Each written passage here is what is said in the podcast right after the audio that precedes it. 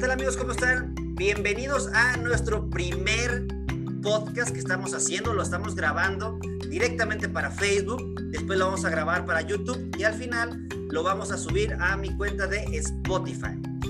El programa se llama Empareja 2, que también lo podemos decir Emparejados.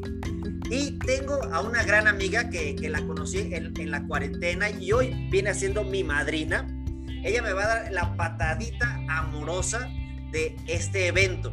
Ella es Sandra, ella está en Milwaukee. ¿Qué tal Sandra? ¿Cómo estás? Un saludo hasta Milwaukee.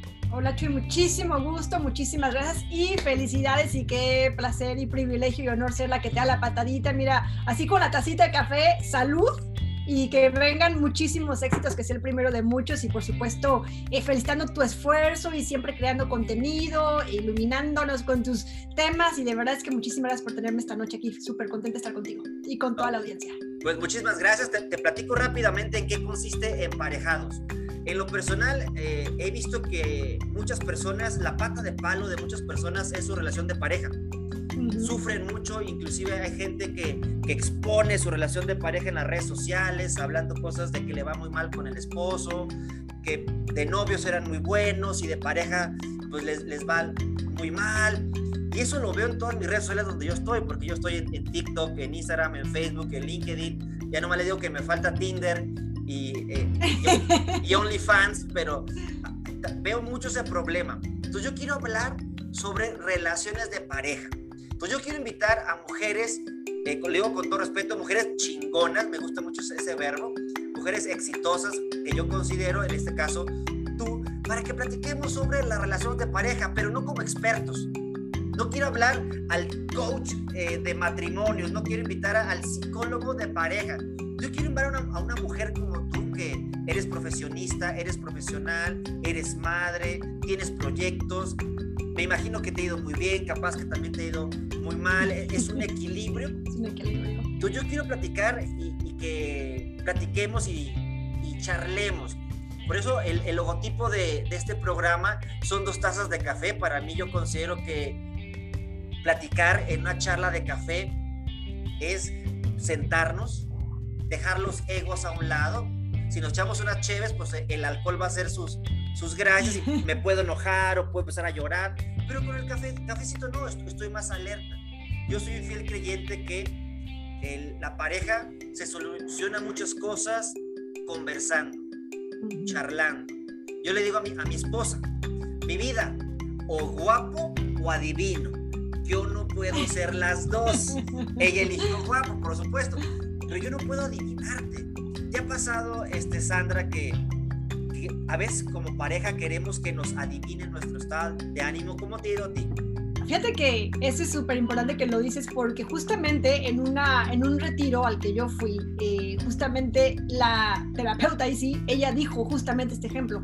Ahí está uno esperando que le lleguen con las rosas el día del cumpleaños y estás ahí, después armas un drama, ¿no? Si no te llegaron las rosas y los chocolates, tú esperabas y viste el comercial y viste que a la vecina le llegó la rosa entregada a domicilio. Y entonces ella decía, pues a ver, si realmente quieres, pues dilo tal cual. O sea, le, oye, el día de mi cumpleaños, el día del amor y la amistad, de mi aniversario, regálame unas rosas con chocolates. Entonces yo creo que para mí, o sea, ese ejemplo que dio la, la terapeuta en ese, en ese retiro, la verdad es que fue como muy claro. Dije, es que sí es cierto, o sea, estamos a expensas de que nos lean el pensamiento y primero, la pareja no es maga, y a lo mejor hasta se equivoca, o sea, ¿no? Entonces mejor así, derecha la flecha, clarita la cosa, y decir, oye, me gustaría salir a comer para nuestro aniversario a tal restaurante, ¿no? Porque luego te llevan a un restaurante que tú no querías y llevas toda mal encarada al restaurante. Entonces es como, sí mejor ser clara. Y hay veces que, ¿sabes qué? Sorpréndeme. Pero hay sí. que estar abierto y hay que estar dispuesto a la sorpresa también, ¿no? Porque es así como que sorpréndeme con expectativas, tampoco funciona, ¿no? Es como que, a ver, sorpréndeme, a lo mejor le das ahí un poquito de, de guía al marido o a la, la, mujer, o sea, para más o menos, pues sí, o sea, que te den lo que te va a llenar, o sea, no está de más, yo creo que yo soy muy, muy eh, creyente que más vale hablar, o sea, que después quejar, mejor dilo, pues funciona, yo sí, mejor sí, mejor pedir lo que yo quiera. Más y, y creo que tocas un punto importante. Tenemos que platicar con nuestra pareja de lo que nos gusta y lo que no nos gusta. Porque posiblemente no si tuviste un capítulo de Los Simpsons donde Homero le regala una bola de boliche con el nombre de Homero. y, ese era su regalo para su esposa, porque él asumía que Marge iba a decir, no, no, gracias, yo no quiero esa bola. ¿Y qué va a decir Homero? Ah, pues yo me la quedo, ¿no? Pero ¿qué hizo Marge? Se la quedó e inclusive aprendió a jugar boliche. Y a veces muchos hombres somos así. Le damos a nuestra pareja lo que nosotros creemos que le va a gustar a ella. Yo creo que a mi esposa le van a gustar los 15 éxitos sinfónicos de Paquita, la del barrio. ella los ve y dice, ¿Y? Posiblemente por compromiso y por no comunicación dice, bueno, gracias, era lo que estaba buscando. Yo creo que hay que platicar, ¿cómo ves? Sí, yo creo que la, verdad es que vale mucho la pena platicar. Y, digo, es que esos ejemplos son como que te dan risa, ¿no? Porque son como ejemplos extremos, pero son ejemplos muy reales. La cara que hiciste de, Ay, o sea, que no sabes ni cómo, ni cómo este esconder, o sea, el que no te gustó, el desagrado, pero al final de cuentas gracias, ¿no? O sea, se siente. O sea, aunque quieras mostrar una cara de alegría que te gustó, la pareja se va a dar cuenta que no te gustó porque no es lo que pediste, o sea, porque simplemente no lo pediste. Entonces yo soy muy de la idea así, platicar anticipadamente qué vas a querer. Y también sabes que, Chu, yo creo que tocas el tema de que a veces en la rutina de ser pareja se nos olvida sentarnos a platicar de qué nos gusta. ¿No? O sea, que entonces como que no es como que nada más platicar del regalo que quiero, sino es como que siempre estar hablando de, oye, ¿qué te gusta? ¿Qué te motiva? Incluso es como que hasta regresarse a los inicios de las relaciones, ¿no? O sea, oye, me acuerdo que en ese momento le gustaba tal cosa, preguntarles todavía les gusta eso, porque también es la otra realidad, que cambiamos, ¿no? O sea, un año, dos años, cinco años, diez años, veinte años después, quizás no tengamos los mismos gustos ni los mismos deseos. Entonces, como mantener esa conversación de todos los días, de preguntarnos qué nos gusta. Y sabes qué, yo creo que más que nada como ser muy observadores. Quizás a veces la pareja no nos lo va a decir, pero uno puede observar qué es lo que le gusta a la pareja, ¿no? En qué momento se siente alegre, porque yo al final de cuentas creo que es mucho de sentir, ¿no? O sea, estamos muy acostumbrados a pensar, a pensar, y créeme que aquí el, el burro hablando de orejas, pero como que a veces es como hay que aprender a sentir y no estar tan conectados nada más con la mente. O sea, una pregunta de, oye, ¿qué te gusta? Muy bonita. Pero si yo observo cuando él está en la tienda y veo que se dirige hacia donde están las mancuernillas, me digo, ah, pues a lo mejor lo que le gustan son las mancuernillas. Y queda ahí un ratito viéndolos. Oye, a lo mejor le hace falta unas mancuernillas. Entonces yo creo que aunque las preguntas son muy válidas y la conversación vale mucho, creo que le ponemos así la cerecita al pastel todavía si nos dedicamos a observar más y a poder realmente ver qué es lo que a la persona le, gusta, ¿no? Le llama la atención. Fíjate, tocas también un punto bien importante, la parte de la observación. Cuando yo me toca dar curso a mí de PNL, de programación neurolingüística, ya ves que hablan que tenemos tres canales de comunicación, el visual, auditivo y el kinestésico, ¿no? El, el visual es una persona que aprende observando. Yo observo a mi esposa que le gustan las plantas, las suculentas, ¿no? Porque a mi, esposa le gustan mucho las suculentas. Yo creo que puede ser un buen regalo yo regalarle unas suculentas a mi esposa. El auditivo. Eh, eh, él se, se, comunica a través de las palabras. Esa palabra de mi vida te ves, te ves maravillosa. Oye, mi vida, qué guapa te ves, güey, te quedó bien bonito el corte de cabello. A veces esa palabrita en el momento preciso funciona. Y por último, la parte kinestésica la parte del apapacho, el, estoy cocinando y pum, la tomo a la cintura y ay, ya hasta se, se, me fue el, dolor de cabeza. Yo creo que, que consideres esos tres canales, el visual, como tú lo dices, observar, el auditivo, a través de lo que hablamos, y el kinestésico, porque también es, es, muy sabido que conforme pasan los años, caemos en la rutina. No sé si te ha pasado a ti con, con tus hijos, con tus hijas, que, por ejemplo, yo en lo personal, en, en el colegio de mis hijos, yo ya no me llamo Chuy. Yo ya me llamo el papá de Joshua o el papá de Miguel. el papá de Joshua, este, soy yo, este, me llamo Jesús. Sí, papá de Joshua, pásele. O sea, ya, ya, no, ya perdí mi identidad, ya no soy Chuy, ya soy el papá de Joshua. Y llega un momento en, de que, pues, ¿cuál es el tema de conversación con mi mujer? Los hijos. ¿Y qué pasa con cómo, cómo seguir trabajando esa, esa pasión, ese fuego? Ahorita te voy, te voy a compartir el triángulo de, del amor. A ver, ¿tú qué opinas? ¿Cómo le podemos hacer o cómo le haces tú, Sandra, para no despersonalizarte y no caer en la rutina? ¿Qué, qué, qué es lo que tú haces? Híjoles. Mira, la verdad es que es tan fácil que en la rutina, ¿no? Y una de las cosas que, que, me he dado cuenta que hacemos es aprovechar cualquier situación, por simple que sea, para pasar un tiempo juntos. Oye, por ejemplo, los sábados yo me despierto, oye, vamos a comprar un, un, un, pan, ¿no? Y nos vamos juntos a comprar el pan, sin los hijos. Claro que mis hijos ya se pueden quedar solos. También yo entiendo que cuando tienes niños chiquitos es un poquito diferente, pero el tomar esas pequeñas oportunidades para ir juntos. Yo, por ejemplo, tomo un agua embotellada específica y cada fin de semana ya, ya se nos hizo costumbre, oye, vamos a comprar mi agua. Y es como que un momento de intimidad, que estamos juntos, nos durará a lo mejor media hora, pero es como pasa siempre, ¿no? Entonces, por ejemplo, ese es un buen tip porque yo compro esa agua cada semana. Entonces, así como que segurito cada semana tenemos esos 20, 30 minutos, ¿no? O sea, como que a veces buscar el espacio de entre la rutina, pues a veces es un poquito difícil, pero en este caso creo que a nosotros nos ha funcionado muy bien esos media, esa media hora que estamos juntos, ya llegamos ahí, a lo mejor le damos una extra vuelta a la manzana para seguir platicando antes de llegar a la casa. Es como una, un tip bien simple y bien básico, ¿no? De ahí en fuera, a mi esposo de repente, o sea, él sí es de que, oye, pues vamos, este, vámonos de fin de semana y nos vamos aquí a la ciudad, ¿eh? O sea, vámonos a un hotel de fin de semana y lo hacemos, y fíjate que eso lo empezamos ahora en la pandemia precisamente y nos resultó bastante bien, o sea, como que haz de cuenta que parece que nos vamos a otra ciudad, pero nos fuimos nada más aquí a la vuelta de la casa. Y ya. y ya, pero ya te sentiste diferente, ya saliste, ya no tuviste que cocinar, o sea, como que es una manera también de romper la rutina. Y creo que de ahí en fuera, eh, pues bueno, de repente a la mitad del día, ¿no? Cuando sí le está trabajando aquí en la casa es bajar y pues así como que el besito de hola, ¿cómo estás? O sea, es que de verdad sí es fácil caer en la rutina. Yo creo que ese es el reto más grande como pareja, es el no caer en la rutina y definitivamente tener, darse como ese espacio de no solamente de estar juntos, ¿no? Pero de estar juntos con calidad y con conexión. Porque aparte, no sé si te pasa de repente que anda uno en el acelere, haces para arriba, para abajo, y que en el momento que ya te toca conectarte, o sea, como que ni estás conectado.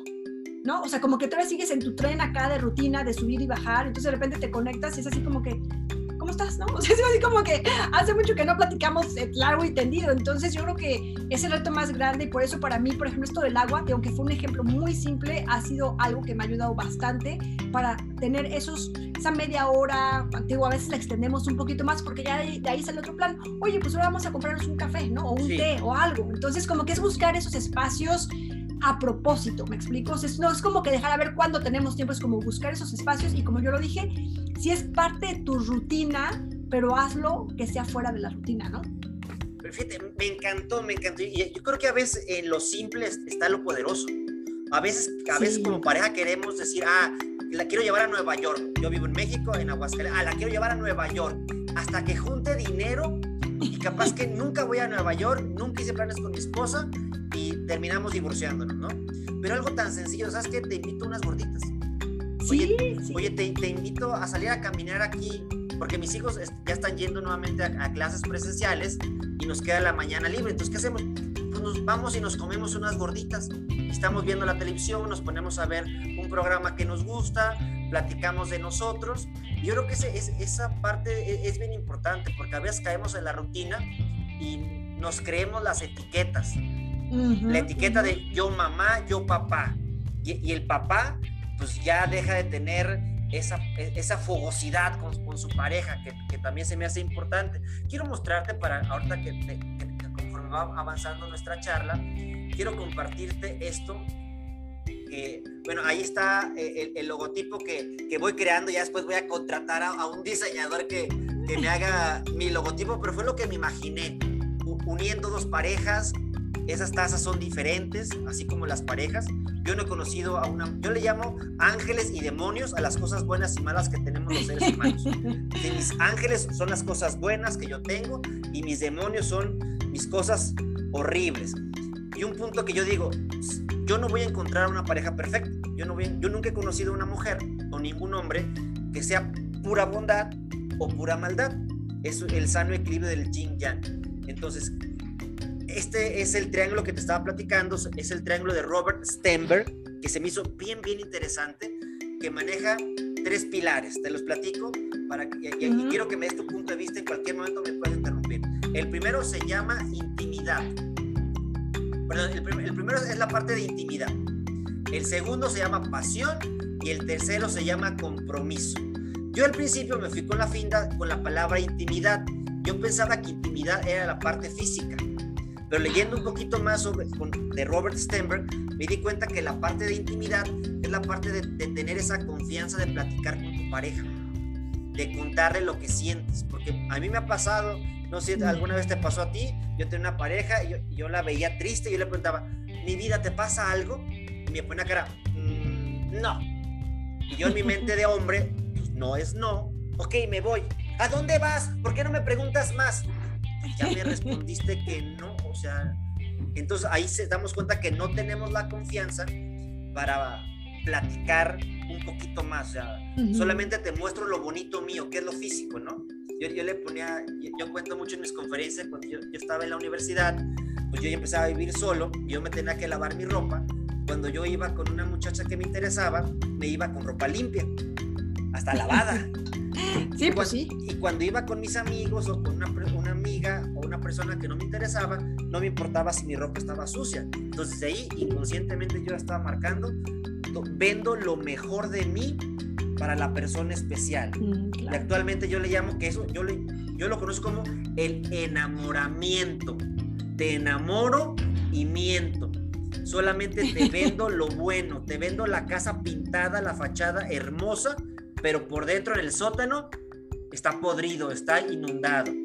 Entonces el primer punto es, hay intimidad para platicar. El segundo se llama pasión, ahí sí es la parte física, es la parte sexual, es la parte del abrazo, del apapacho, la fogosidad, ¿no?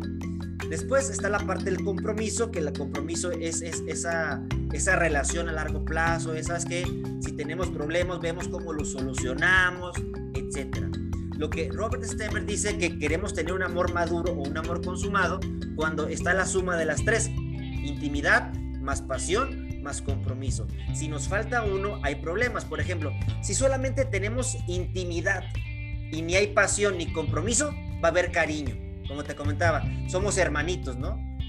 Dormimos en camas separadas, pues ya nuestros hijos ya se, ya se fueron, tenemos el, síndrome del nido vacío, y pues somos amigos, ¿no? Ya somos roomies, ya no somos pareja. Hay mucho cariño, ¿no? Si hay mucha pasión, hay encaprichamiento. Ay, es que está guapísima. Ay, es que está guapísimo. Oye, pero así como la canción de, de Maná, no sé si la has escuchado, la de Mariposa Traicionera. La de también la de labios compartidos, labios divididos. Un chavo que pues, anda con una chava y esa chava anda con medio mundo, pero él no la quiere dejar porque es una diosa en, la cama, ¿no? Estás encaprichado. Y si hay puro compromiso, pues es un amor vacío. Entonces ya él maneja las combinaciones. Entonces, ¿cómo le podemos hacer o cómo tú le harías, este, Sandra, para estar trabajando? Para empezar, ¿qué opinas? ¿Qué opinas de este modelo de Robert Stenberg sobre que esos son los tres pilares importantes de la pareja? Que haya intimidad, haya pasión y haya compromiso. ¿Tú qué opinas? Fíjate que, bueno, la verdad es que me encanta porque lo describe mucho en tres palabras, ¿no? O sea, yo creo que este asunto de la intimidad, digo, uno lo sabe en cualquier tipo de relación, ¿no? Hasta una relación de amistad, o sea, se sustenta justamente en esa confianza y en esa apertura para poderte expresar, para poder hablar, o sea, porque no hay nada peor que no poderte dejar, no dejarte conocer por tu pareja, ¿no? O por, esa, o por esa otra persona en cuanto, a en cuanto a la intimidad se trata. Entonces, para mí ese es un punto fundamental en cualquier tipo de relación y, por supuesto, en una relación de pareja, porque si no conoce uno ahora sí que las entrañas de la otra persona, pues entonces la verdad es que la convivencia y cualquier otra situación se va a complicar un poquito. La parte del compromiso, híjole, yo creo que esa es la parte que le hemos a lo mejor no he puesto tanto énfasis en los últimos años, ¿no? O sea, como que, y el compromiso y en general, o sea, en todos los aspectos, también no nada más en la cuestión de pareja, pero yo sí, como tú lo dijiste, creo que el punto es, bueno, vamos a tratar de resolver las cosas hasta el punto lo que sea posible, ¿no? O sea, hay veces si reconocemos, hay relaciones, circunstancias donde la resolver no es la mejor, no, no es posible, o sea, cuando ya hay una, un tipo de, ya hay violencia, ya hay, puede haber una serie de cosas que pueden impedir, el que se, impedir que se resuelva la relación. Sin embargo, creo que hay muchas parejas que a veces caemos o caen en esta situación de, pues como que no funcionó, ya mejor la dejamos, ¿no? Sin realmente hacer la labor más, más profunda de autoconocimiento y de colaboración para que la relación funcione. O sea, yo creo que tú lo sabes, Chuy. ¿Cuántos años llevas de casado tú, Chuy? Pues mira, yo soy muy malo para este, las fechas. Este, qué bueno que mi esposa no está viendo ahí, pero ya en más llevamos más o menos como 13 años de casados y, y, y de novios vamos a cumplir ya 21 años de, novios. Ok, entonces tenemos más o menos en la misma. Yo, yo me casé, o sea, yo llevo ya 20 años de casada, o sea que al final de cuentas es como esa, ese compromiso, ¿no? Y de verdad es que uno lo sabe, o sea, hay altibajos en las relaciones, o sea, hay veces que, ¿sabes qué? Ya me cansé, o sea, y aparte cuando eso se combina con alguna circunstancia externa no favorable, o sea, yo me acuerdo, tuve un empleo que yo detestaba y decía, bueno, yo creo que a mi pobre pareja, o sea, fue el que sufrió, mi descontento con mi empleo, ¿no? O sea, yo como que venía y me desquitaba con él, cuando en realidad el pobre pues no tenía la culpa. O sea, entonces yo creo que estos altibajos en las relaciones, o sea, definitivamente, si no hay compromiso, es muy fácil salir corriendo. Cuando en realidad un cierto compromiso, o sea, cuando entra uno en una relación de pareja, yo lo veo desde un punto de vista muy personal, o sea, de a conocerte y de saber tus límites y también tus, tu, también tu, tu, lado de sombra, ¿no? O sea, hay que reconocerse uno. Los demonios. sí, o sea, conocer, reconocer los ángeles y los demonios, como tú dijeras, en lo personal, también ser muy consciente de los ángeles y demonios del otro. ¿no? Porque también no, no está llegando uno con los ojos cerrados ni, ni, vendados, o sea, vas a lo que le vas. Generalmente, ¿no? Si hay casos donde el hombre o la mujer de repente salen con sorpresitas, pero generalmente se toma uno el tiempo supuestamente suficiente para conocer a la pareja antes de casarse. Por eso el noviazgo, ¿no? Entonces... Pero, pero fíjate, algo bien importante, lo que decías de que a veces salimos con sorpresitas, pero también a veces el amor y el desamor nos van dejando pistas, nos van dejando huellitas, pero a veces tenemos tan baja autoestima que decimos, no, mira, eh, está tomando de más, pero mira, se le va a quitar. Mira, está tomando mucho porque es muy alegre me pegó, pero híjole, este, pues creo que me lo gané y, creo que él me quiere corregir porque yo crecí en la familia que dice, quien bien te quiere te hará sufrir, ¿no? Y pues ya estoy sufriendo. Coincido contigo esa parte que es vital en la parte del compromiso y, tristemente estas nuevas generaciones, yo les llamo que tienen esa idea del microondas, todo lo quieren en caliente, todo lo quieren en friega. Vemos las cómo están creando nuevas empresas, las crean, las cierran, las crean, las cierran no tienen un pensamiento como nuestros... A largo plazo, ¿no? un pensamiento a largo plazo, o sea, porque finalmente, digo, la idea de un matrimonio es justamente que sea a largo plazo, ¿no? O sea, es como que te comprometes a eso, sin embargo, a veces se le olvida a uno que en ese proceso habrá altibajos y habrá que enfrentarlos y habrá que solucionarlos. Y sí, habrá ocasiones que no haya otra salida más que eh, terminar la relación, pero yo creo que muchas veces, Chuy, o sea, si la parte del compromiso estuviera ahí y el compromiso no nada más de quedarme ahí porque me tengo que quedar, el compromiso de solucionar lo que se va presentando, ¿no? O sea, y que eso a lo mejor requiere terapia, o sea, no estamos diciendo que sea como que así fácil, ¿no? O sea, yo he tomado terapia de pareja, o sea, y lo hice ¿por qué? Porque me iba a enriquecer y porque me dio a conocer otras cosas que yo no estaba viendo. Entonces, yo creo que muy abiertamente esta parte del compromiso para mí es vital. Y luego la parte de la pasión, pues por supuesto que eh, esa tiene claro que su propio peso, ese digamos que es la parte que sí es única y exclusiva de una relación de pareja, ¿no? Yo creo que los otros dos temas de intimidad y de compromiso y de compromiso aplican a cualquier otro tipo de relación, sin embargo la parte de la pasión, pues bueno, es así, eh, creo que es muy específica lo que es una relación de pareja y pues precisamente también para, un, para eso uno se, se junta, ¿no? para sacarle provecho a esta parte y a este tema de la pasión que pues también no caer en la rutina, buscar los espacios, eh, cuando tienes hijos adultos, por ejemplo, ya más grandes que están en la casa, pues bueno, no se duermen temprano, entonces tienes que hacer maravillas y malabares para buscar espacios de intimidad y poderle dar rienda a la pasión. Entonces yo creo que cada uno de estos, creo que realmente abarca muchísimo tema cada una de estas palabras. Yo fascinada con los tres porque creo que sí le da el clavo en lo que representa y significa una relación para tener el amor consumado como lo pones aquí en el esquema. Sí, y, en lo personal quiero que eso sea la base de, este eh, programa que, que, quiero tener, que, que, tú eres mi madrina. Ah. que, estemos platicando, porque también voy a invitar a, mujeres de diferentes edades. No es lo mismo en la relación de pareja de una jovencita de 21 años a una abuelita de 80 años, de 75 años, o una mujer madura que, que ya sabe lo que quiere. ejemplo, yo también me pongo a pensar, oye, ¿qué pasaría si yo me llegara a divorciar, yo, yo me llegara a separar? Digo, híjole, pues me darían mucha flojera muchas cosas, ¿no? Por eso me digo, dejo de pensar eso y mejor me pongo a solucionar. Echarle ganas. Echarle, ganas. Y darme cuenta que, que mucha de la solución está en, la comunicación. Sí, Estamos en la comunicación, tenemos problemas y no los comunicamos. Y también un punto bien importante es la cuestión monetaria. Yo, yo soy un fiel creyente de que el dinero no me da la felicidad, pero a como ayuda. Ajá. ¿Qué pasa cuando saco de la mesa de la, de la pareja el dinero? Para empezar, yo veo el dinero no como un dios, lo veo como un aliado. Yo puedo tener muy bien las tres, pero ¿qué pasa si empiezo a tener problemas económicos? Para empezar, yo me daré cuenta que me falta el compromiso, porque el compromiso es, caímos en el hoyo juntos, salimos en el hoyo juntos. Inclusive hay un chiste que dice, oye, si tu pareja ha estado contigo en las malas, en las requete malas, en, en los peores momentos, aléjate de ella. Capaz que ella es la que te está trayendo la mala suerte. Ay, no. Pero, hay, como, como chiste, pero dices, oye, ¿qué es lo que voy a hacer? O sea, yo también eh, soy un fiel creyente de qué fácil es amar a la pareja en, en la bonanza, qué fácil es amar a la pareja en la salud. Pero a ver, anímate a amar a tu pareja en la enfermedad, en la carencia. Ahí está el amor. En lo demás se puede llamar encaprichamiento, cuestiones físicas, sexuales, etc. Entonces ese punto es bien importante.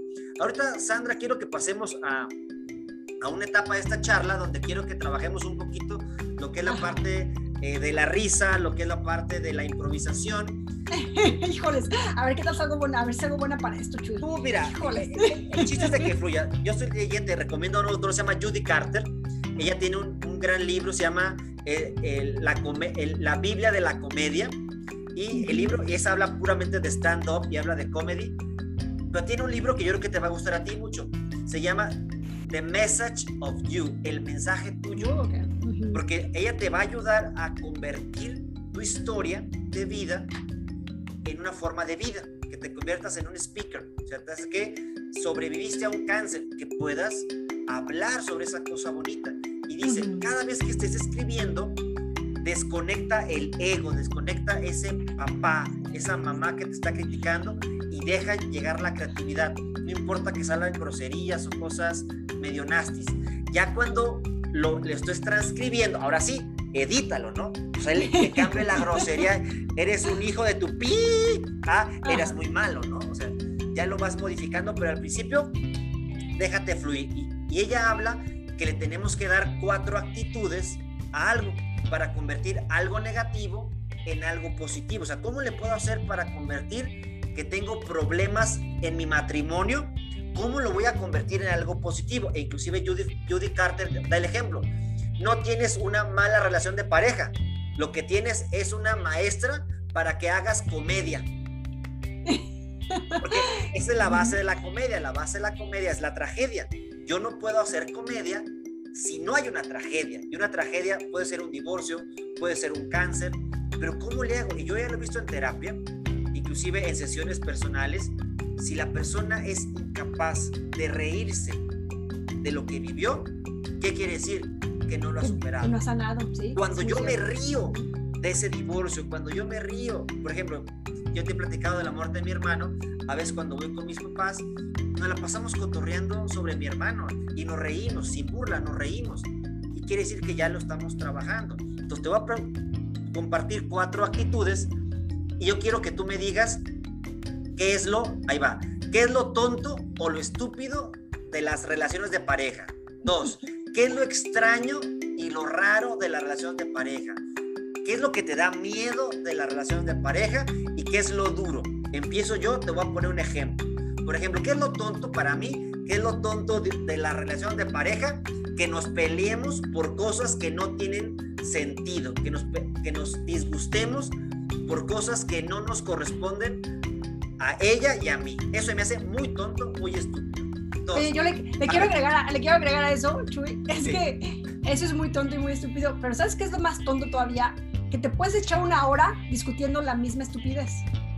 ¿No? O sea, es como que, ok, bueno, ya estamos peleando porque la taza no la pusiste donde yo quería. Bueno, pero, o sea, lo, la taza se convierte la taza se convierte en que, bueno, pero es que aparte no me pusiste el café que yo quería, y bueno, y es que aparte el azúcar. Entonces, o sea, eso que empezó así, o sea, se vuelve de ese tamaño y sobre todo, o sea, te echas ahí una hora, cuando a lo mejor esa hora la pudimos haber invertido en solucionar el problema, ¿por qué no quise esa taza? Porque sí quise la taza, ¿no? En vez de hacer preguntas que nos lleven a la resolución, seguimos buscando argumentos para ganar el pleito. Los dos. Y eso no es comunicar, porque la gente confunde. Chuy, es que yo me estoy comunicando con mi esposo y no me hace caso. Sí, mi reina, pero estás jode, jode, chingue, chingue sobre la misma cosa. Ya, supéralo. Ese hombre no lo educó su mamá para levantar la taza del baño. Platica con él la importancia de vivir con una dama. Es lo que yo estoy platicando ahorita con mis hijos. Yo tengo dos varones. Pues cuando van a hacer pipí, parecen bomberos con la manguera de fuera y dejan todo mojado. Digo, mi, Reyes, con una mujer, la mujer hace sentadita, tenemos que ser empáticos, levanta tu tacita. Entonces, ya de ahí lo estoy educando porque también yo le digo a las mujeres, yo estoy educando a dos varones con los cuales tus mujeres se van a sentir seguras. Pero también te pido que tu mujer, a tu niña, la eduques bien para que se sientan, mis, mis hombres se sientan cómodos. Ahí también está la igualdad. Vamos con la parte de extraño. Me gustó que, me, que le, le, complementas. Le complemento. Tú también puedes crear algo nuevo. ¿Qué se me hace algo raro? ¿Qué se me hace algo raro o algo extraño de la relación de pareja? Que pues no solamente me caso con mi esposa, también me caso con sus papás. Y eso a mí se me hace muy raro. O sea, yo me casé con una mujer pero ¿por qué en mi cama entran los comentarios de mi suegro y de mi suegra? Sabiendo que en mi cama solamente debe entrar mi esposa, ¿no? Eso me hace muy raro, ¿cómo ves? Sí, y sabes que también me quedé pensando que aparte también algo raro en las parejas es que acabas viendo a tu marido o a tu mujer en tus hijos también, ¿no? o sea, de pronto las actitudes que tiene el, niño o la niña, así como que sí, híjole, igualito que el papá, ¿no? Igualito que la mamá, y es como que no hay ni cómo evitarlo, o sea, finalmente somos su ejemplo y son los patrones que vamos siguiendo. también para mí eso es un poco extraño y raro. Y, tienes toda razón, inclusive si le metemos un poquito de, metafísica a, esta charla, la metafísica dice que si tú actualmente tienes un problema con tu mujer, o sea, en mi caso, es que no he sanado un asunto con mi madre. Con tu mamá, claro, claro. viceversa, si la mujer tiene un problema con su marido, hay un tema que tiene que sanar con su madre. Y eso me hace algo muy raro, pero muy cierto. Y a veces también algo se me hace raro, que ahora me doy cuenta que mi esposa es muy parecida a mi mamá. Entonces digo, me busqué una mamá. Y también eso se me hace muy raro y, muy, este, muy, muy extraño, de que digo, oye, en lugar de buscar una mujer, busqué una segunda mamá. Y se me hace, y dice, oye, sí es cierto, y tú eres muy similar a mi papá. Digo, ay, qué raro y qué extraño, y, pero así somos los seres humanos, ¿no? Entonces el chiste es solucionado. Ah, tiene, tiene, tiene, mucho que ver, con este asunto de ah, siempre nos atrae lo conocido, ¿no? O sea, ah, por, por miedo por miedo a explorar, por medio de las cosas nuevas, acabamos como cayendo un poquito en lo que ya conocemos que parece ser lo más seguro. No quiere decir que sea lo más seguro, pero así es como lo tendemos a ver por este instinto de supervivencia o de simplemente hacer las cosas un poquito más fáciles. Pero yo coincido contigo, o sea, cuando veo mi matrimonio digo, ah... ¿Dónde he visto esta película?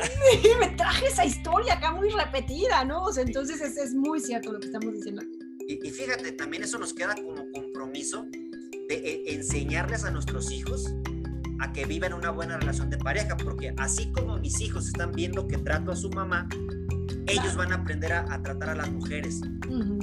¿sí? Y así como las niñas ven que, que, la mamá trata al papá, ellas van a aprender cómo se tratan las relaciones de pareja. Y a veces nos damos cuenta que, que aprendimos cosas negativas en nuestras casas de orígenes, pero yo digo, no tengo que ser tan injusto, por lo menos aprendí lo que no me gusta. Hay, familias en las cuales el papá era alcohólico y hoy el hijo o la hija son sobrios. ¿Por qué? Porque aprendieron lo que no les gusta. Hago el cambio y ahora, ¿sabes qué? Yo no quiero que mis hijos sufran lo que yo sufrí. Pero también Sí, adelante. Y ahorita que hablas de esto, ah, yo justamente hablando con una, una invitada en mi show, ¿no? Hablábamos un poquito de eso, cómo a veces eh, los papás te enseñan la parte luz o la parte sombra, ¿no? Entonces, tú como hijo, que a veces es lo que nos cuesta trabajo porque finalmente nuestros papás son nuestra guía, ¿no? Son los primeros maestros que tenemos, esas personas con las que más convivimos, son las personas que nos protegen y nos cuidan generalmente. Entonces, eh, el punto era aquí, si tu mamá o tu papá te enseñan la luz o la sombra, o sea, tú puedes escoger. O sea, te vas por el camino de la sombra y copias el patrón o te vas por el camino de la luz, donde realmente eh, pues puedes, o sea, así que sacarle más provecho a la vida. Claro que muchas veces el que, te, el que tu papá o mamá te muestren la sombra es una forma de contraste de aprender también, ¿no? O sea, te están enseñando esa parte, entonces como lo que acabas de decir, o sea, el muchacho que escogió ser sobrio porque vio la parte sombra del papá, ¿no? Entonces, creo que ese, ese tema es súper importante y cuando lo empezamos a ver desde ese punto de vista, incluso con la pareja también, ¿no? O sea, ¿qué parte nos está enseñando la pareja? Nos está enseñando su parte luz o su parte sombra, y tú también lo sabes. Muchas veces que dicen, lo que más te molesta la pareja es lo que más tienes que trabajar. Pues lo que te choca, te checa. Y yo creo que tocas también puntos, por eso me encanta platicar contigo, porque tocas puntos bien, bien padres. O sea, una cosa es que yo viva la sombra en, mi familia, ¿no? Pero yo, yo te la compro, si soy menor de edad, poner como pretexto a, ah, es que yo soy así, porque pues mi papá no me quiso, ¿no? Porque mi mamá nunca me, me, me abrazó. Pero ojo, ya soy mayorcito de edad, ahí ya me corresponde tomar una decisión. O sea, si el día de hoy yo soy una, un hombre, le digo con respeto, un hombre ojete, es por mi decisión. Estoy siendo así por mi decisión. Estoy tomando malas decisiones, pero por lo menos las estoy tomando. lo malo es cuando no tomo decisiones y, decido y, decido que otros decidan por mí. Así como le pregunta a la muchacha, mi vida, ¿a dónde vamos a comer? A donde tú quieras, mi vida ya sabes que estando contigo me siento reina. Bueno, vamos por unos tacos. Ay, no, no, no, no, no. Tacos no porque estoy a dieta. ¿A, dónde, mi vida? Pues ya te dije, a donde tú quieras. Bueno, vamos al cine. No, no, no, no, no. No hay buenas películas. Bueno, ¿a dónde vamos? E, y eso puede ser, sonar chiste, pero yo creo que es algo bien serio, siempre le concedemos a la otra persona el poder de tomar decisiones. Una, porque queremos encontrar culpables por si las cosas fracasan. Y dos, queremos ser comodinos, queremos hacerlo de forma fácil. Y eso me toca al punto tres, eso me da miedo. Eso me da miedo que, que mi esposa o que en las relaciones de pareja me lancen a mí el don de tomar decisiones y que la riegue y que me es que por tu culpa, ¿para qué nos cambiamos de casa? Pero tú me dijiste que confías. Sí, pero tú tomas siempre muy malas decisiones y eso como que a veces hay, mujeres que castran a los hombres. A, veces, eh, la otra estaba viendo de que también en la salud emocional hay más suicidios por parte de hombres que de mujeres. La salud emocional o, la salud mental no, no nos apoyan a los hombres. por ejemplo, si yo quiero que me atiendan, ah, sí, se, se te va a pasar. Una mujer sufre de algo emocional, la atienden, la apoyan a grupos de apoyo. Yo no conozco grupos de apoyo de hombres. y, yo me dedico a trabajar con la salud emocional. Yo conozco, inclusive yo te puedo decir, amiga, que el 99% de mis followers son mujeres y que la gente que va a mis, mis, eventos en vivo, igual de cada 10 personas, 9 son mujeres, uno es hombre y ese hombre fue porque lo obligó su novia. Y me ha pasado que le pregunto, oye, ¿por qué viniste? Ah, no, porque la mujer dice, ah, porque quiero cambiar, quiero progresar, quiero liberarme. Y le pregunta al hombre, oye, ¿y tú por qué viniste? no, pues es que ella me trajo. Y eso me, eso me da miedo en, las relaciones de pareja, ¿cómo ves? Sí, oye, está de miedo, fíjate que aquí sí me estoy como pensando, híjole, ¿qué cosas te dan miedo en una relación? ¿Qué, ¿O qué está de miedo en una relación? Está de miedo en una relación. Esa está buena porque Híjoles, pues es que como que a mí yo creo que lo que más miedo me da en una relación, o bueno, en mi relación de pareja, o sea, es que mi esposo no me diga realmente lo que está sintiendo. Exactamente. O sea, que se quede callado. sí, es el mayor miedo. O sea, que además, bueno, o sea, es que sí, tristemente, con todo respeto a los hombres que nos escuchan a ti, Chuy, o sea, uno de mujer, o sea, no te dicen exprésate porque ya soltaste hasta lo de la infancia, ¿no? pero sí a veces los hombres como que sí se les dificulta un poquito más expresarse. No decir, oye, como que estás bien, o sea, yo a veces lo siento, digo, oye, a lo mejor es estrés del trabajo, pero tampoco me lo va a decir, o sea, como que el hombre tiene esta falsa eh, expectativa de siempre tengo que estar bien, ¿no? O sea, y mostrar emociones no es lo más adecuado, no es así como que mantener, como que el hombre tiene esa tendencia a mantener la ecuanimidad en cuanto a sus emociones y no decir exactamente lo que está sintiendo.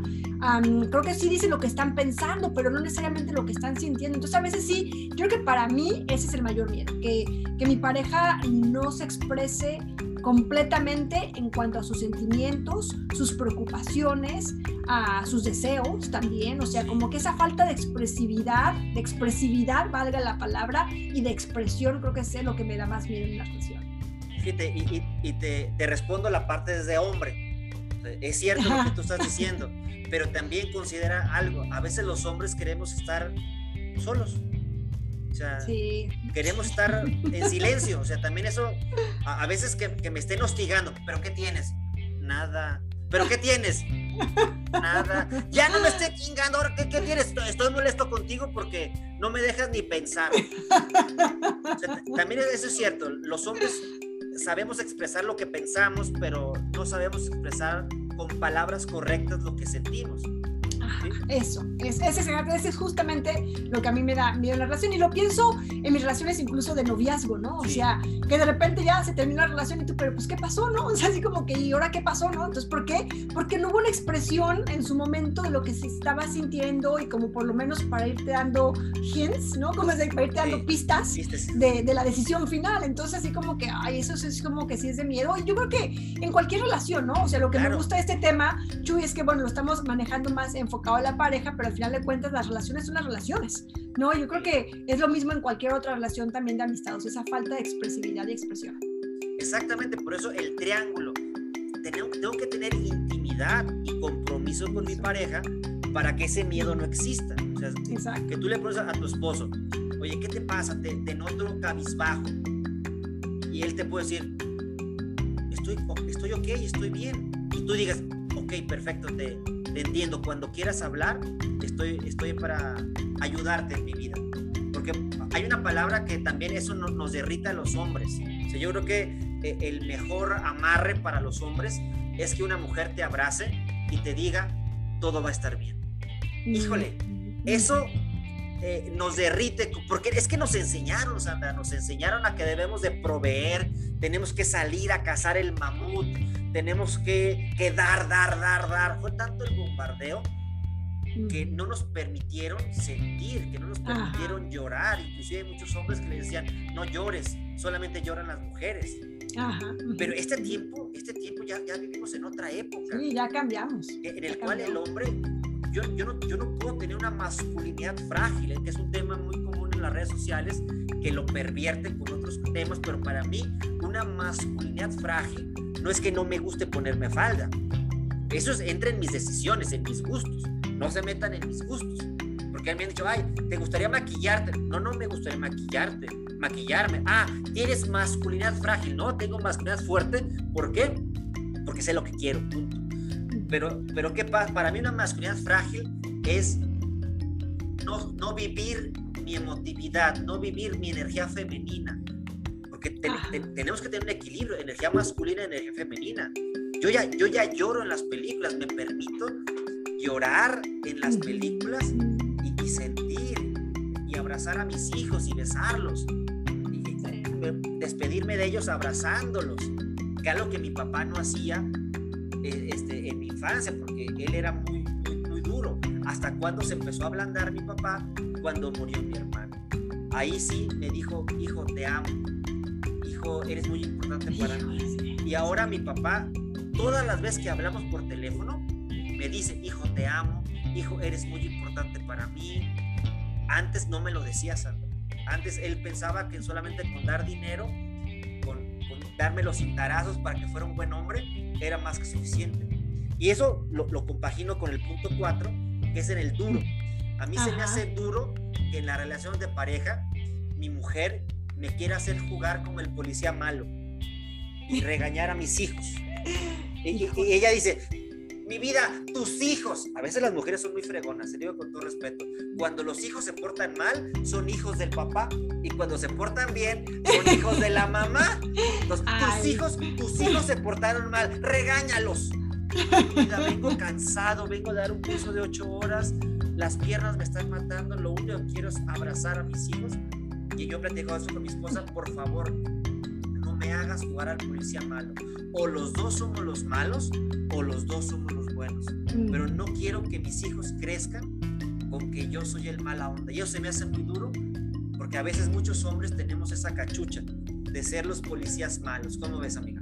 Sí, fíjate que yo aquí ah, en esta de duro, a lo mejor un poquito diferente a lo que tú estás diciendo, para mí lo duro, difícil en una relación es cuando tienes un altibajo y estás en la parte baja de la relación, tener la esperanza y la confianza de que puedes salir adelante. Y creo que tiene relación con lo que yo mencionaba ah, anteriormente eh, cuando hablaba de que a veces son circunstancias externas las que, las que te orillan o te estresan y te causan otro tipo de emociones, sentimientos que finalmente acaban afectando la relación. Entonces, para mí es el, el mantener esa esperanza de que las cosas van a estar bien cuando estás en un bajón de la relación, porque así son las relaciones. O sea, yo creo que digo felicidades a los que han tenido una relación perfecta de principio a fin o muy estable, felicitaciones. Ah, yo creo que la mayoría, el mayor porcentaje, tenemos esos altibajos. Entonces, para mí eso creo que fue lo más duro y ha sido lo más duro en una relación. En esos momentos que a lo mejor es así como que, ah, y que dices, híjoles, o sea, pues aquí quedó la cosa, ¿no? O a eso le dices, ¿sabes qué? No, o sea, de aquí salimos adelante, pero el tener esa conversación interna y no dejar que te gane la conversación de aquí quedó la cosa y vámonos para seguirle para otro lado.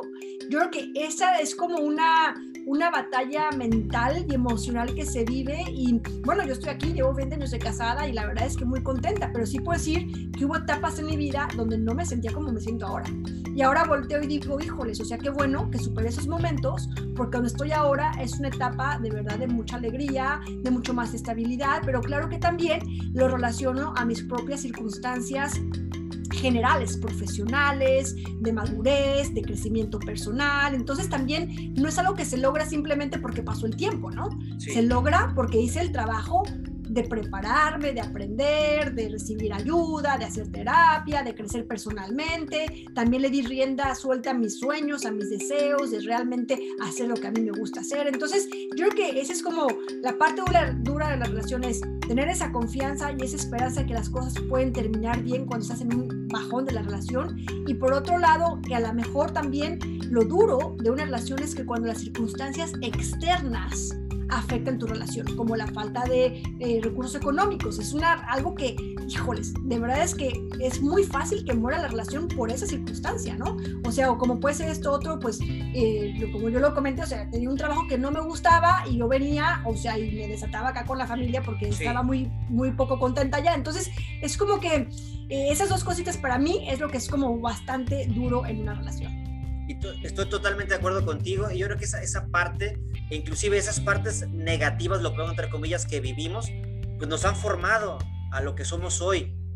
Yo no, yo no, pues, yo no conozco ninguna pareja este, que, que, siempre se ha ido bien. Tristemente a veces usamos las redes sociales para vender lo que no tenemos.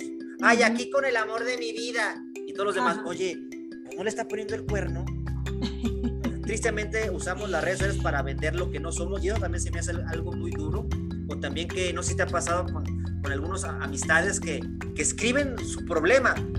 Cada vez me siento más decepcionado de esa persona que elegí. Y todos le empezamos a responder, ¿qué te pasa, amiga? ¿Qué te pasa, amigo? Y todos les, le escribimos. ¿Y qué nos responden? Inbox. No, pues cuéntenme el chisme.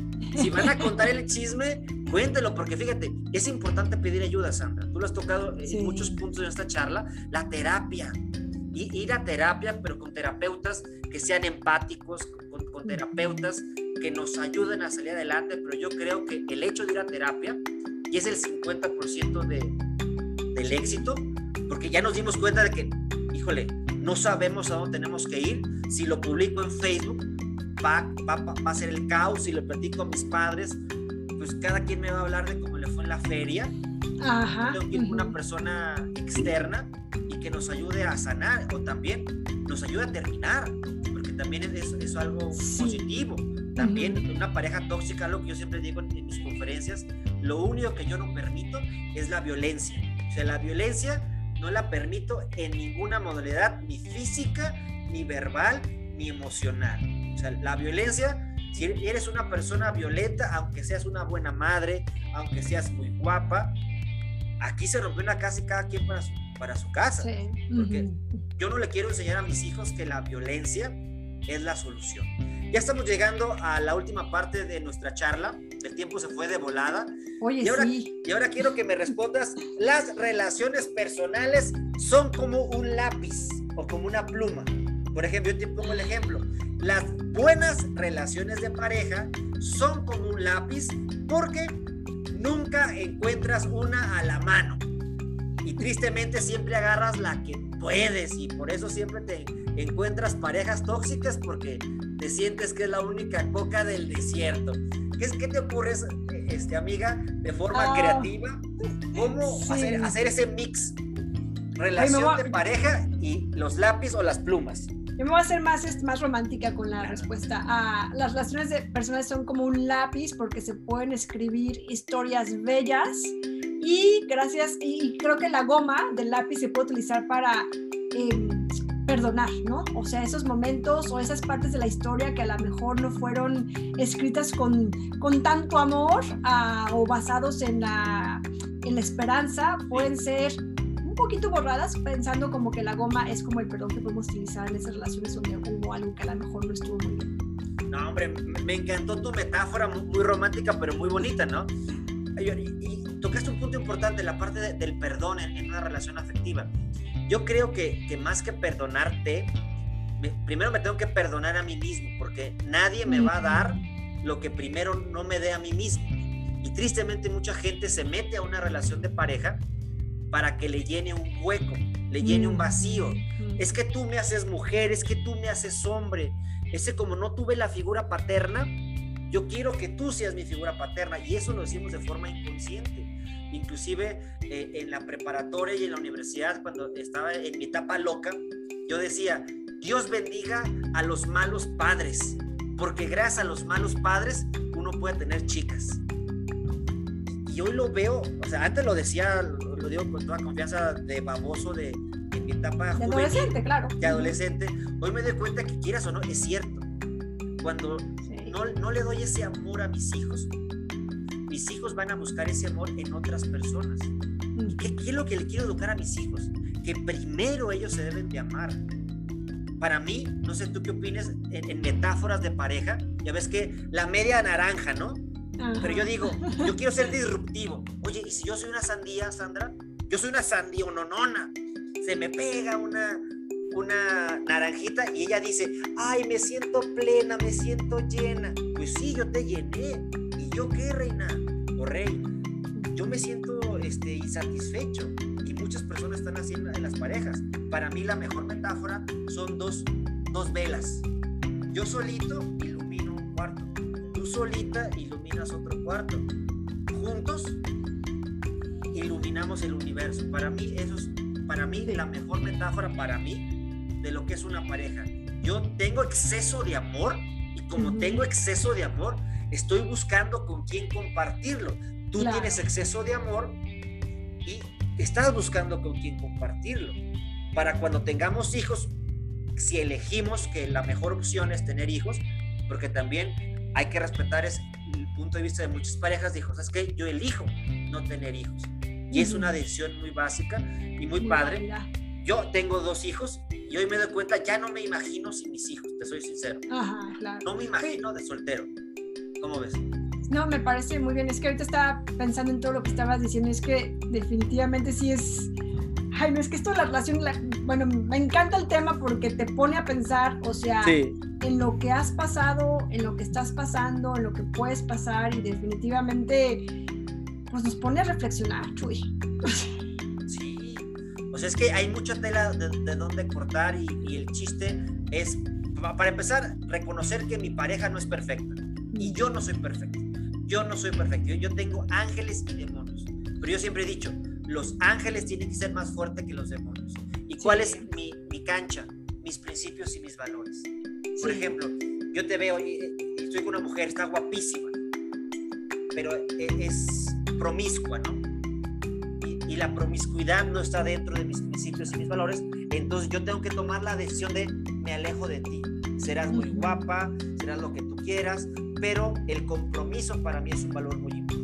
Entonces, eso para mí me ha ayudado a, a tomar, creo, buenas decisiones, aunque para mí, por ejemplo, mi esposa, e, ella eh, ha sido mi única novia formal, la única mujer que yo le presenté a mi mamá y a mi papá, porque yo decía, yo no a cualquiera le voy a presentar a mi mamá, yo te tengo que presentar a, una gran mujer. Entonces, este, yo digo, ¿sabes qué? Esta mujer es la que, la que yo quiero de vida, pero también me doy cuenta de muchas cosas. Yo crecí, yo cuando decidí casarme, yo tenía la idea, este, la pareja la voy a la vamos a crear juntos. Pero después me he dado cuenta que cada quien traemos nuestras historias. Claro. Y la gente no cambia porque yo quiera, la gente cambia porque ellos deciden. ¿Cómo ves? Y bueno, y, justamente que esta palabra de decidir, o sea, que la, la utilizaste más temprano en la plática, yo creo que al final de cuentas el éxito personal, de pareja, de relaciones, llama el éxito que quieras, se funda en el autoconocimiento y en el crecimiento personal. O sea, yo creo que eh, en una relación la única manera de realmente disfrutar y crecer como pareja y buscar esa unión, digamos, a largo plazo es cuando ambos hacen esa labor de crecer conjuntamente. O sea, yo la verdad es que en los shows de Estamos Unidos, justamente esa es mi motivación. Es decir, es que si de verdad cada uno trabaja en sí mismo, claro. O sea, llegamos a ese punto del ejemplo tan visual y tan bonito que pusiste de que cada uno puede ser una, una vela, una vela. Que, encendida, o sea, independientes pueden funcionar y pueden alumbrar el espacio donde están.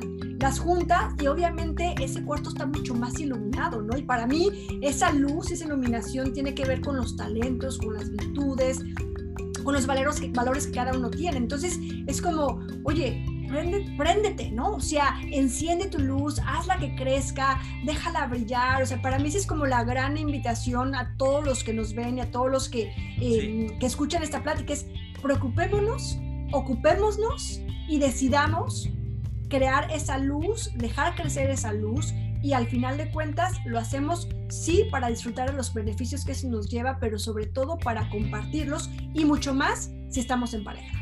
Totalmente de acuerdo, totalmente de acuerdo. Si fueras política, yo votaba por ti. Me gustó para campaña política.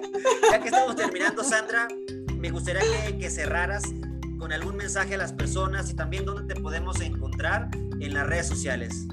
Muy bien, pues bueno, me pueden encontrar en la página de Facebook, Instagram y YouTube también. Estamos como Estamos Unidos US y como ya le dijo Chuy, yo me encuentro en los Estados Unidos, vivo en Milwaukee, Wisconsin y hay un programa todos los lunes a las 8 de la noche con invitados y tocamos temas de salud y bienestar, crecimiento personal, empoderamiento, de todo un poquito. El punto es que nos nutramos cada semana y que vayamos aplicando estas herramientas, este conocimiento. Entonces, es básicamente donde se pueden encontrar los lunes a las 8 de la noche en la página de Estamos Unidos US, ahí ven el letrerito. Y sobre todo, pues bueno, eh, yo creo que eh, lo más importante es valorarnos como personas, entender dónde estamos parados. Me encanta el tema de con nuestros ángeles y demonios, aceptarnos como somos, identificar aquello en lo que podamos ir mejorando, buscar ayuda cuando se necesite ayuda para mejorar estos aspectos de nuestra vida, porque creo, que así estamos cada vez más completos para poder entender más al otro, para poder ofrecerle más al otro y sobre todo, pues al final de cuentas, aquellas parejas que tenemos hijos, somos el ejemplo y estamos creando otras, otros seres humanos que van a repetir lo que nosotros hagamos. Entonces es como que, híjole, si yo me equivoqué ahorita, la probabilidad de que el que me sigue se equivoque también es cada vez más grande. Entonces es como, yo trabajo en mí porque sí recibo ese beneficio, pero también sé que la gente a mi alrededor va a recibir ese beneficio de mi propio crecimiento y de mi decisión de ser una persona más completa, más íntegra y más satisfecha. Totalmente de acuerdo contigo. Nuevamente, muchas gracias, Sandra. Gracias por ser mi madrina. En este arranque. ¡Qué emoción! Este Muchísimas gracias por darme este honor, oye, de ser la madrina. Bueno, qué emoción y espero que, em, bueno, ya empezamos esta noche y así, pues bueno, que, que cada vez vengan más personas al programa y que, bueno, que les sea sobre todo de pues mucha utilidad, porque como tú dijiste, al final de cuentas se trata que sea una conversación práctica, o sea, vivida, y no es que sea la experta en parejas ni mucho menos, pero bueno, finalmente soy una mujer casada, con hijos, profesionista que trabaja, entonces como que hay muchos retos que hemos tenido que superar para mantener una relación sana y feliz. Entonces, bueno, creo que muchos se pueden identificar con esto y creo que es la mejor manera de aprender a veces, ¿no? Exactamente. Nuevamente, muchas gracias por tu apoyo. Un saludo a, tu esposo, a tu familia. Y ahorita nos despedimos ya de nuestros, amigos de Facebook. Ahorita nos estaremos despidiendo de ellos. Y ya para ir cerrando para nuestros amigos de, de YouTube, porque vamos a colgar. Acuérdense cómo va a ser la onda. Transmisión directa en Facebook. Chuy Cruz Conferencista. Después el video lo vamos a colgar en mi página de Chuy Cruz Conferencista en YouTube. Y el audio lo vamos a utilizar en un podcast que se, se llama En Pareja 2. Así que nos despedimos ya de los demás amigos y nos estamos viendo hasta la próxima amigos. Nos vemos.